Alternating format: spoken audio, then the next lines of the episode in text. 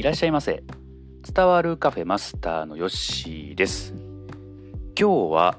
G-SHOCK の DWH5600 を1週間使用してその、えーまあ、感想をお話ししようと思います。はい、えー、これ発売日がですね2023年5月19日、えー、です。で僕が、えー、これを見つけたのがですね、えーまあ、20日土曜日発売日に発見したんですかね。で土曜日に迷った挙句、えー、ポチりましてで日曜日に届くという、えー、なんともスピーディーな、買い物になったんですけれどもまあそれぐらいね魅力があったということです。で、えー、結論をお話ししますとこの時計、えー、満足はしてるんですけれども、えー、機能としてはいまいちかなというふうに思っております。はいまあ、全体としては、まあ、そんな感じなんですけれども、まあ、買って後悔するものではないかなと、えー、思いました。で、まあ、何がね、えー、引っかかってるかというところと、まあ、いいところをね、えー、まずお話ししていこうかなと思うんですけども、えー、まずねいいところっていうのは、えまあ、スマートウォッチなんですけれども充電の持ちがめちゃくちゃいい。はいえまあ、僕はですねピクセルウォッチ Google が販売しているピクセルウォッチを、え半年ぐらい前に買いまして、えー、まあ、それとまあ比較になるんですけれどもまずですね電池の持ちが半端なくいいと。はい、で1週間使ってるんですけれども、えー、開けた時に充電して以来、まだ1回も充電してません。で電池が、え、4つのゲージがあるんですけれども2つ減ってるぐらいで1週間使っても残り半分ぐらいは残っていると。えー、これすごいですよね。スマートウォッチでこんだけ持つっていうのはすごい。えー、ピクセルウォッチはもう1日、えー、つけてたら、えー、晩にはもう充電せんとあかんというぐらいなんで、えー、それぐらいまあ電池の持ちがいい。まあ、それぐらい、あのー、なんていうんですか、常に測っているわけではない、えー、ので、えー、常にね、測っている、まあ、脈拍とかね、そういう機能をこう測りたい人っていうのは、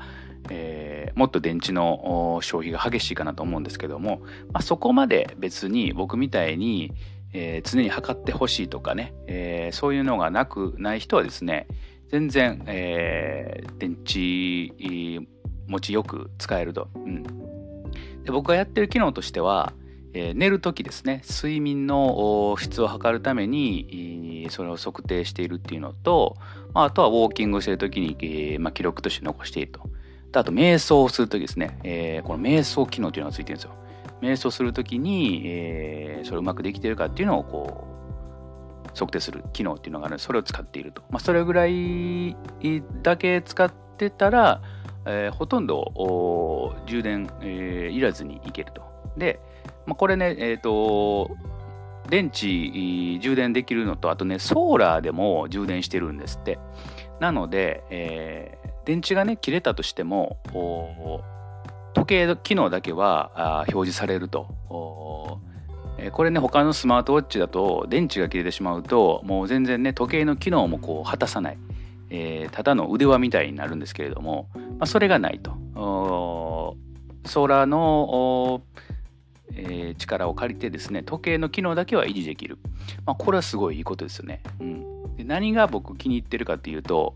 あのずっとね時計まあ当たり前なんですけどちゃんとね時計表示ができるんですよ。何を言ってるんだと思うんですけども、えー、ピクセルウォッチはですね時計を、あの僕の場合は手首を返さないと時計を表示されないともちろんあの常に表示できる機能があるんですけれどもそれをすると、えー、電池の消耗が激しいということになるんで、えー、それをこう抑えるためにはそういうこう時計をねちょっと見る動作をすると表示してくれるっていう風にしてるんですけれどもまあそれがね、えー、ちょっとラグがあると。パッと見れないと。思った時にこう反応してくれないっていうのがあって結構それがストレスでした。時計なのに。で、えー、この磁石 DWH5600 はもちろん、常に時計表示をしていると。いうところですね。まあ、もちろん時計、えーまあ、このね、えーまあ、時計自体が、まあ、言うたらスマートウォッチなんですけども時計に、えー、そういうこう心拍数とかね、えー、あとあの運動を測る機能をつけた、えー、っていうところかなと思います。えー、ですので、えーまあ、スマートウォッチって逆に、えー、そういうこうヘルスケアの一部に時計をつけましたよというような感じなんで、まあ、時計の機能としては、まあ、それも一部ですという感じなんですけどもこの G-SHOCK の場合はやっぱり時計がメインで、えー、他の機能はあまああのオプションでつけましたよみたいな感じなのかなと思っています。あくまでやっぱりこの G-SHOCK っていうのは時計がメイン時計を表示するっていうのがまずメインだというところを感じました。うんまあ、その辺はすごく、まあ、気に入っている時計がね常に見れる時間をしっかり見れるっていうのが気に入ってます。であとですね液晶画面ですねすごく見やすいです。はい、デジタル表示今回初めてデジタル表示の時計を買ってみたんですけれどもまあ今までねアナログだったんでデジタルってどうなんだろうって思ったんですけどもいいんですよね結構ねあのこのデジタル表示っていうのもすごくデザインがいいとであの電光掲示板みたいにこう何て言うんですかあのカクカクした数字ではなくて、えー、ちゃんとですね、えー、デザインされたこう数字のフォルムをしてるんですごくこう美しい文字数字で現れると。いうところがすごく気に入っています。はい。あのめちゃくちゃ見やすいです。はい。外出ても見にくいなって思うことは一切ありません。はい。ですので、その辺はすごく気に入っているところですね。あとやっぱりデザインですね。えー、初代のまあ、G ショックをの形を継承しているということで、えー、すごくシンプルなんですけれどもやっぱこうおしゃれな感じをこう感じるところがあ僕はすごく気に入っているデザイン性もすごくいいと。はい、というところがあいいかなと。あとまあ、えー、やっぱりウォーキングとかね、えー、そういうあの瞑想とか筋トレとかそういうのをこう測定できるようになっていると。うんまあ、これはスマートウォッチっていうところですね。はい。まあ、デザインとそういう機能時計の表示とか電池持ちがいいっていうのはすごくいいところかなと思いました。まあ、ここからですね、えー、ちょっとね、えー、まあ、改善してほしいなというところがまあまあありますんで、えー、その辺もま聞いていただけたら購入する際にはです参考になるかなと思っております。え、では行きましょうか。え、まずですね、え、ちょっとこう不便に、え、思ったのがやはり、え、スマートウォッチではないので画面操作がないんですよね、えー、なんでボタンが4つあるんですけどもボタン操作をすることになると。でまあそれはね、えー、いいかなと思うんですけどもその操作性が悪いと、うん。えー、結構ねあのボタンが小さくて、えー、指が太い人ではなかなかねあの押しにくいかなと思います。僕もそんなに指太くはないんですけれども、それでも押しにくい、えー、グッと押さないと反応しないというところでは、えー、結構操作性はすごくちょっと不便に感じるかなと、えー、思います。うん、で、あとは、えっ、と、まあ、夜ね、僕つけて寝てるんですけれども、なかなかね、えー、うまく測定してくれないです。はい。えー、ピクセルウォッチはですね、えー、まあ大体やっぱり寝た時間、起きた時間っていうのは、あまあほぼずれずに表示されるんですけれども、まあ、G-SHOCK、この G-SHOCK はですね、えー、起きる時間とかあめちゃくちゃなんかずれてるんですよ。5時半ぐらいに起きてもなんか7時とか8時とかに起きてるような感じになってて、睡眠時間なんか8時間9時間10時間とかざらにそんなん出てくると。でえー、っとすぐにその記録が見れない、えー、測定結果が見れない、えー、ピクセルウォッチなんかは、えー、起きて、えーまあ、ちょっとしたらですねそのデータがもうすでに、えー、見れるんですけれどもこの G 食はですね、えー、1日とか2日おきじゃないとそのデータが出てこないっていう。これはかなりのこう、まあ、ちょっと不安要素ですね。はあります。この辺はもう改善してほしいなと思いますね。うん。